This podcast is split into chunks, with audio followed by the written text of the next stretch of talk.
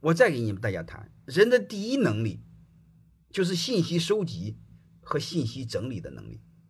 所有的信息它是零散的、割裂的，你也可以理解为情报。你必须把割裂的、零散的信息给整合起来，然后达到你想要的，这是最最基本的能力。各位，如果这个能力做不到，那实在是没治啊！这是最最基本的能力。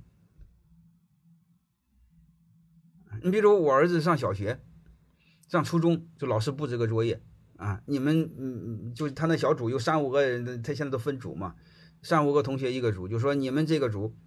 嗯，下节课给大家汇报什么是火山，做 PPT，老师然后就没有了，能明白了吗？然后这帮熊孩子就开始网上找，啊，找了之后就开始怎么呈现，怎么画图，啊，怎么做动画，怎么讲的更合理，啊，有的收集信息的，有的画的，有的讲的，能明白吗？这就是我们最最基本的就是收集信息，这个不会就没治。这个年代，如果你们再说信息不对称。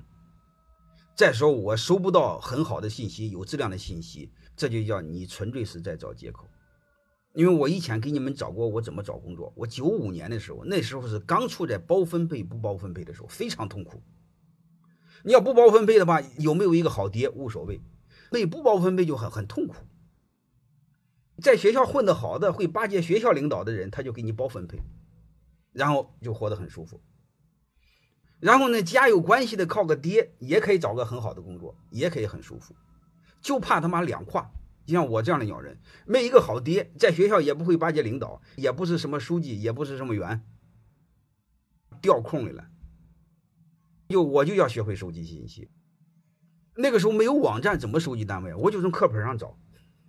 那课本上呢，你会发现很多工厂的工艺啊、案例啊，它是写工厂的名字，那不就是找到单位了吗？但是找到单位了，地址在哪了？领导是谁的？那都不知道，怎么办呢？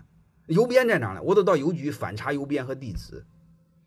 等于单位知道了，地址知道了，邮编知道了，那么厂长叫什么名怎么办？那真不知道，真不知道就不写，地址写好了，单位写到了，然后下边写个厂长收。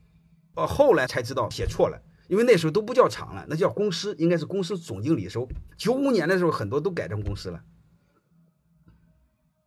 那那没办法，他信息他就是那样。你要知道，那时候九几年的书，它是六六七十年代的工厂的案例，它有一个时间都有一定的落差嘛。所以我想说，这是我们最最基本的能力。各位，你们一定要知道，学会收集整理信息，就是很零散的信息、很无用的信息，对你来说一定要把它变得有价值、有意义。特别是对我们草根来说，你说怎么办？